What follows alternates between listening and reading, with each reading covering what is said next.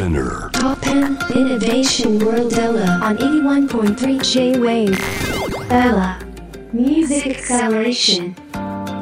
後藤正文がナビゲートしていますトップ1イノベーションワールドエラーここからはエラミュージックアクセラレーションというわけで、えー、J-WAVE の音楽プロジェクト MAP との連動企画です MAP はですね次世代アーティストを JAVE と豪華プロデューサーやメンター陣が発掘し半年間かけて育成していく音楽プロジェクトです。はい、えー、私ね後藤正文も末席でね参加させていただいておりますけれども。はい。今日ですね5月8日をもってエントリーが締め切られますので、えー、この番組が終わるまでですね。はい。多くのエントリーをいただいておりますけれども皆さんふるってご応募いただけると嬉しく思います。はい。というわけでこの新しい音楽の創造に向けて今回はこのマップにメンターとして参加していただきます折り紙プロダクションズからえー、代表の土間義明さんをお迎えしています。よろしくお願いします。よろしくお願いします。はい。まあ、僕らね音楽の業界にいると、まあ、折り紙プロダクションズと言われたらあはいはいっていうそういうふうにあのすぐにパッとイメージが浮かぶんですけれども改めて豊島さんから一言では言えないかもしれないですけれども、はい、折り紙プロダクションズとは何ぞやというところねちょっとね。はいえっと、そうですね、まあ、いわゆる音楽レーベルプロダクションなんですが、はい、まあ、あのゴッチさんの、ね、バンドにも、マーバヌアがお世話になってたりしますが、うん。はい、えー、本当にねあの裏方から表まで全部やっているという感じで、うん、まあ、プロデューサーチームなんていうふうに言われることが多いんですが、うん、まあ、所属しているアーティストは、えー、先ほど言ったマーバヌアそれから慎吾鈴木関口慎吾、この3人がオーバルというバンドをやっていて、はい、あとは菅佐野というキーボディストがいたり、えー、マイケル金子、うん、えー、根梨弘明といったシンガーがいたりとか、えー、するんですが、まあ、本当にあの各アーティストとも自分で音楽活動もしながらプロデューサーだったりソングライターだったり、えー、バックバンドやったりとか、うん、もう音楽に関わることあらゆるやっているチームっていう感じですね。働き方が新しいし 柔らかくていいですよね皆さんね。そうですね。なんかニーズを探してはそこにスッと入り込むみたいな、うん、あの本当に隙間産業音楽チームみたいな感じですかね。いやでもバヌアの活躍とか見てるともはや隙間産業とは言い難い。まあチャラさんからね星野源君、はい、ヒゲダンもやったり、はい、それこそ僕のソロも手伝ってくれたりとかね、はい、うん。いや本当オーバルのメンバーとも一緒に演奏しましたけどみんなすごい音楽的に豊かだし話が早いし、えー、ああ嬉しいですね、はい、なんか音楽的に豊かっていいですね嬉しい言葉ですねそれ、うん、音楽的にはちゃんととんがってるのに、うん、人間にちゃんと丸みがあるところはすごい好きで あの ものすごい空気を悪くすることないんだろうなと思いますね。やっぱねこう話してて。ああそうですね、うん、まあ穏やかかもしれないですね、はい、全体的には。そうですよね、はい、特にマバナは特にあの絡みが長いんで、はい、彼の話をするなら自分の現場とかでも本当にすごいピンポイントにその自分の音楽に合うドラムセットを持ってきてくれたりとかね、うん、とにかくなんていうんですかね対応力がすごいんですよね。柔軟性というか。なるほど、うん、なんかマバヌは逆にゴチさんのバンドでずっとやってた中であんなにすごいあのミュージシャンとしてもちろんなんですけどバンマスとしてめちゃくちゃすごい人だって言っててなんか。演奏した後に違うんだよねって言われたことがないというか、はいはい、必ず第一声にあのポジティブな言葉をもらいながら徐々に徐々になんかいいところに持っていってくれるから気持ちよくやれるみたいなことずっと言ってますね。あそうですか、えーまあ、あのメンバーでやれるのが嬉しいんで、うん、まあまあいいところをどうやってあの回収していくかってことをよく、まあ、気にしながらやってましたけどね。でもやっぱマバヌはちょっと年下で、まあ、僕とやった時は可愛いところがあるんであのね 時々目をつぶって旅立ったりする時あるんですよね。あのね お前自分の厳しさに邁進してるなみたいな。でもそれ見てると愛おしくなってくるんですよね。あ気持ちいいんだろうなみたいな。でももう俺この曲終わりたいんだよなみたいな。目を開けろみたいなね。念を送ったりして。でもそういうなんかチャーミングなところも彼の一つの魅力かなと思ってね。とても楽しく演奏して。なんか本当何年も支えてもらってありがたいですけれどもはい、はい、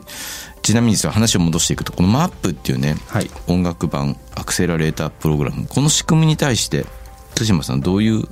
印象持たれてますか？そうですね、やっぱりあのデジタルの進化がすごく大きかったなと思いますし、まあ、本当今の時代って、まあ、いろんな時代がありますよね、なんかそのまあ、すごい大きな話になるとこう人間が、ね、だんだん人間になっていくはい。中で、うん。いろんな時代が、まあ、戦国時代にね刀をでお互いあの領土を取り合ってる時期から、どんどんどんどん人間のこう文化って進化してるわけじゃないですか。うんうんで今ってすごくこう支援するとか、うんうんあのサポートするっていう時代にうんうん入ってるんじゃないかなと思っていて、まあ、そういう意味ではデジタルの発展があったからこそそういう発想が出てきた。っていう意味で言うとこの番組はすごく革新的ですし、うんうんうん。まあ、音楽に関してはいわゆるそのアクセラレータープログラムって少なかったと思うので、うん。まあ、この番組がね何かのきっかけになってくれたら面白いなとは思ってますね。ねなんかやっぱり自分も音楽をやってきてネットの技術とかその新しいそのまあソフトのあの発展とかって、ものすごい環境に対してフェアネスをこう広げてきたっていうか、うん。例えばプロツールスの参入障壁ってめちゃめちゃ高くて。なんでかって言ったらめちゃくちゃ高いんですよねソフトもハードも。うん。なんだけどもっともっとこう安くて便利なデジタルオーディオワークステーション、まあ、録音できる方法がいっぱい出てきて、ん。でアップロードも本当に簡単になって、そうするとミュージシャンの数がわっと増えていくっていうか作品を発表できる人の数がうん。昔よりも完全に増えたと思ってるんですよね。そうですね。そうそう。それは本当にいいんだけど、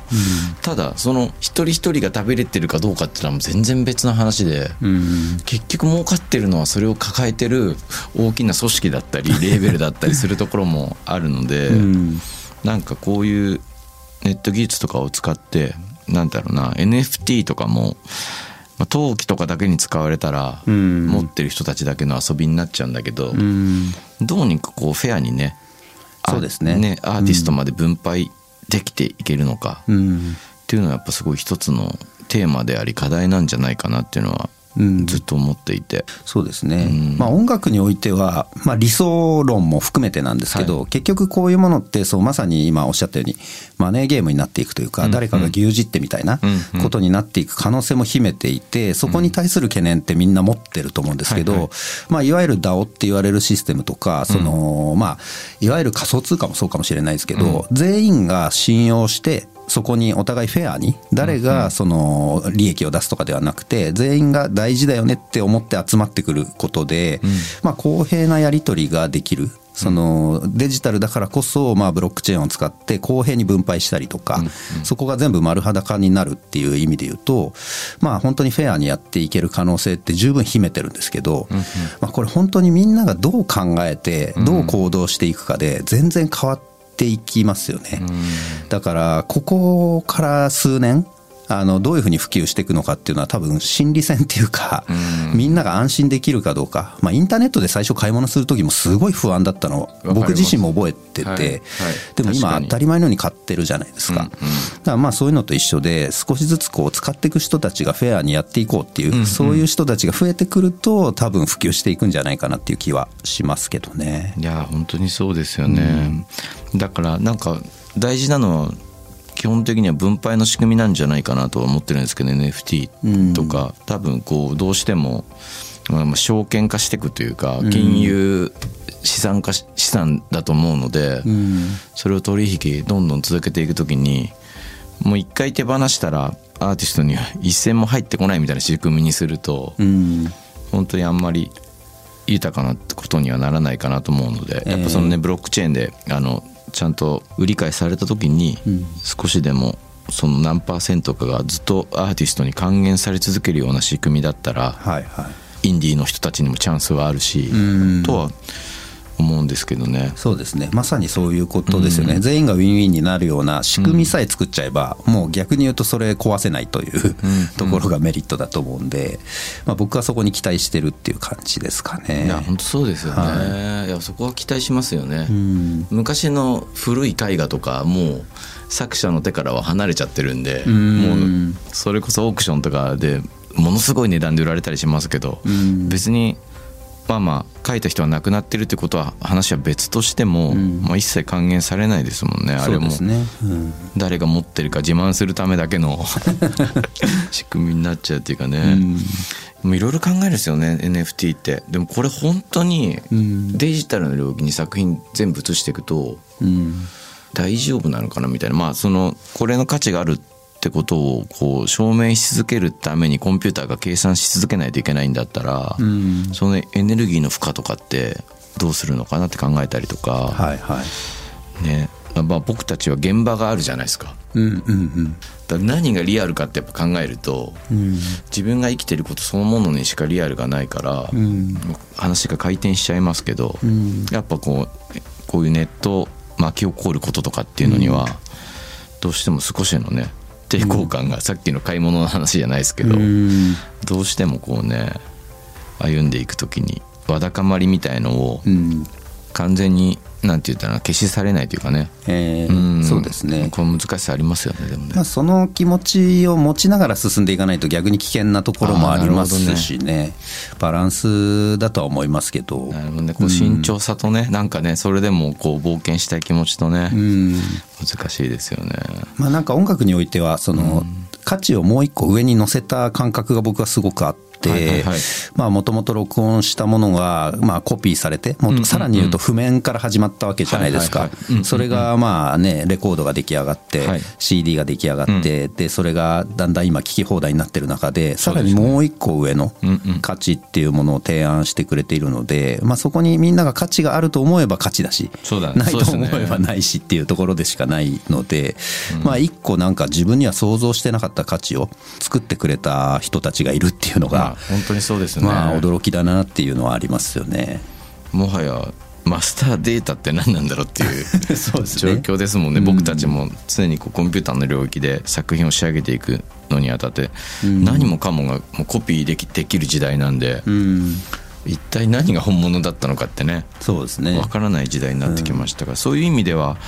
こういうものが何ていうんですかねちゃんと作品のありかを、デジタルの領域ではね証明してくれるって考えると確かにうん心強さはありますよね。そうですねう。んはい何聞こうかなとどあとそうなんですよ、まあ、このマップからどんなアーティストが出てきてほしいですかという質問がねはい。ありますけれどもそうですね。まあ、あの、根源というか、その音楽、やっぱりグッとくる音楽、さっき、ゴチさんも現場、僕らはリアルがに生きてるっていうのもそうですけど、いくらデジタルになっても、やっぱり音楽的に感動できる人っていうのは変わらないと思うんですね。はい。で、ただ一つあるのは、あの、こういうプログラムに参加するっていうことは、ん。やっぱりそういうちゃんと意識を持ってくれてる人だと思うので、自分の活動をちゃんとこう SNS だったり、あの、様々なところに広げられる人。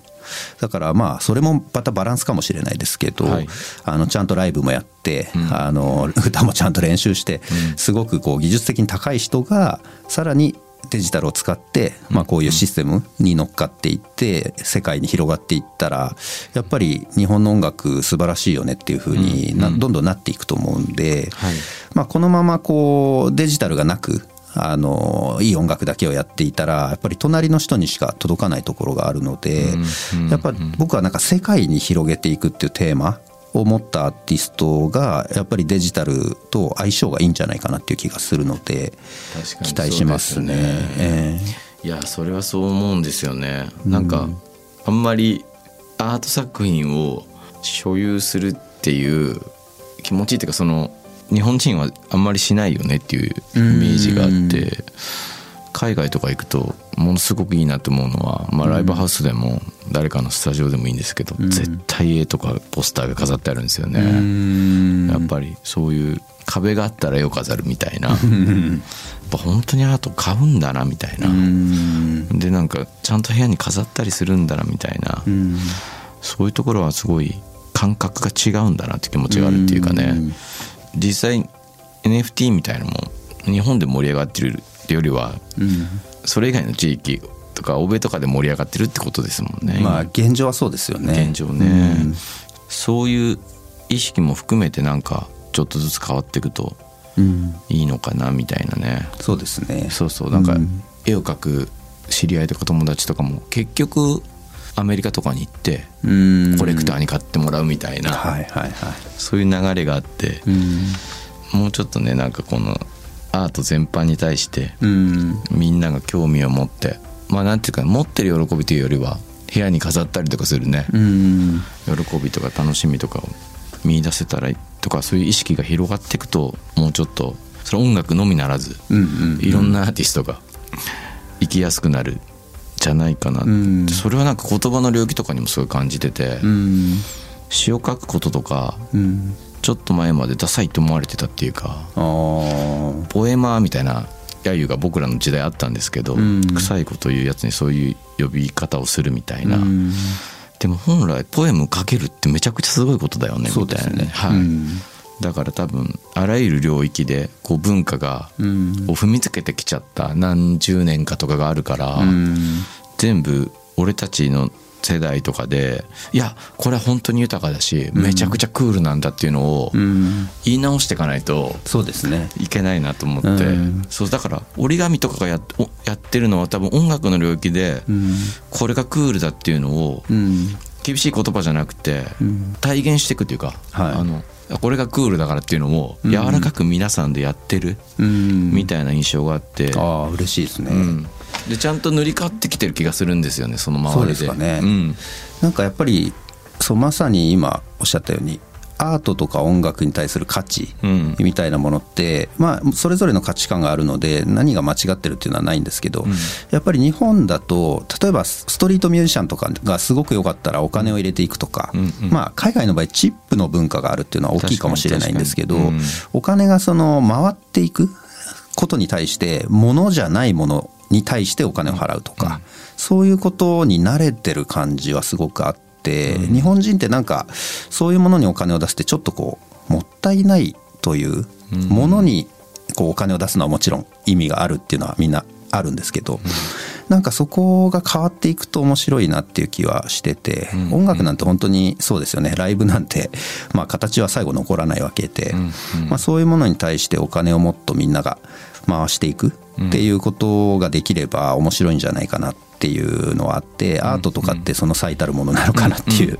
気はしますよね。うん。日本とかも多分あったと思うんですけどね多分ね。そのまあそのひいき筋みたいな人がものが支えたりとか、うん。あと旦那芸みたいな感じでその趣味でやってる人たちがめちゃくちゃ支えてるみたいあなそうですね。領域とかね、うん。だ多分音楽ももっともっとなんかあれですよね。広くだから俺働きながら音楽やってる人たちがもっとうん。こう、い音楽しやすくなるようなうん。現場を作ると全体的に豊かになってくるんじゃないかなみたいな、うん。その俺なんか日本の音楽業界を見ててうん。不幸だなって一番思う瞬間って、うん。インディーバンドをメジャーが引き抜いてうん。2枚ぐらいであんまり結果が出ないみたいなあのハンコをついてメジャーのあのレーベルが放逐して、うん。そのままバンドが辞めちゃうみたいのがあめちゃくちゃもったいないみたいな、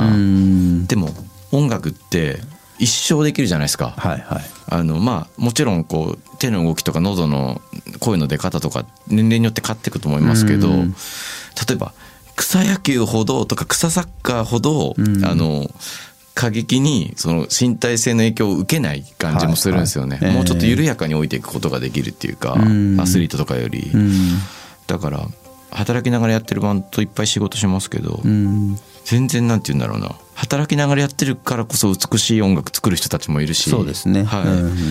だからやっぱこういう人たちがもっともっと増えていくとこうなんか裾野が広がっていくっていうか、うん。いろんなとこでやってるうん。音楽、どこに行ってもあ音楽になってる週末はみたいな、うん。そういうなんか土壌の豊かさみたいのも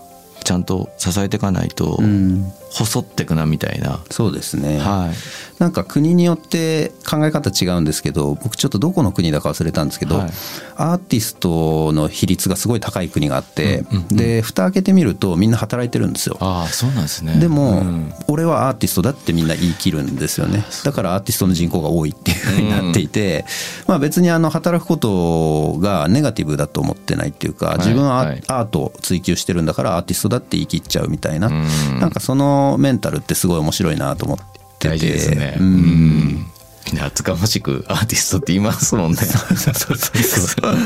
お前、本当かみたいな、ん。ちょっとやったことあるだけのやつでも、いや、僕アーティストだっていうのすごい、そうですよね。大事だ、大事だなと思ったりしますよね。うん。面白いですよね面白いです。厚かましくて。でも、そうなんです。日本だとね、すぐ音楽やってるっていうと、え、趣味で？みたいなこと言われちゃうっていうか、あ、意外とリスペクトないんだな、音楽に対してって、そういうところで思っちゃったりするんでね。なんか、そうですね。僕はそう折り紙とかがやってることは、うん、やっぱりそういうところにも作用していくような、こう、動きな感じに見えていて、ああ嬉しいですねうん。うんでもちゃんとなんていうかね本格派なんですよねあのそれがそこも好きですね。あ本当ですか、い。なんかそう僕らはすごく結果論でしかないんですけど、うん。一生懸命音楽作ってるんですけど、ん。なんかいわゆるヒット曲って言われるものってなんだろうって言われるとあんまり見つからないっていうのはよく言うんですよね、だから本当にこう息を吸うように音楽作っていて、うんうんうん。それが結果としてすごくこう目立ったことにならなくても毎日深呼吸してる感覚うんうんうん。で音楽作ってるんで、まあ、呼吸しないと死んじゃうわけで、うんうん。ヒットがなくてもそういう深呼吸みたいな音楽でも生きていけることってできるはずで、はいはい。だからその働きながらっていうのも、まあ、うちはたまたまねみんな働かずに音楽やってますけど別に働いててもいいし、うん。ヒットが出なければ他のことやりながらでも続けていくっていうのはまさにあのそれがなんか人生みたいな感覚うんうんうん。でやってるんで、あんまりなんか浮き沈みがないっていう感じですかね。いやでも本当そんな感じしますよね、なんか、うん、根を張るように活動してる感じがするってうん音楽みんなやっていて働くことと音楽をやってることがなんていうかもうほとんどイコールに近いっていうか、ん。あこういう人たちがミュージシャンなんだって思うって見ててオーバルとか特に、ん。うん。あだから自分の表現もパンってやるし、ん。まあ、仕事として人の音楽にも関わるんだけど、ん。そこでなんかあやらされてる感全然ないみたいな。そうそう理想的な働き方、音楽が好きな人が音楽の才能があって音楽の仕事になってるみたいな、うん。羨ましいなって思うんですねみんなね。働き方がね。そうですね、なんかそんなのが広がっていったら面白いなと思うんで、まあ、NFT なんかはねまさにそういう人が出てくるかもしれないですよね、うまく作用していったら。そこでこう安定したある程度のものがあって、次の音楽活動のモチベーションになっていくような、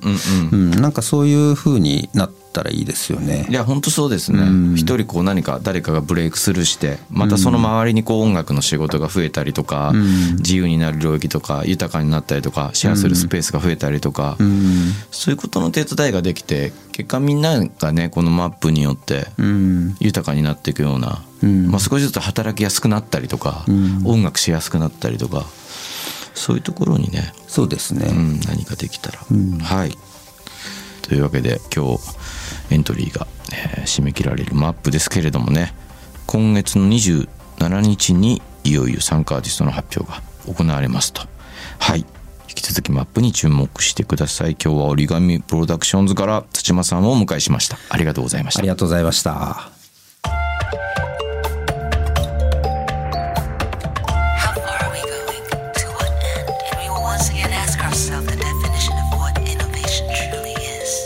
You're listening to J-Wave Innovation World Era podcast.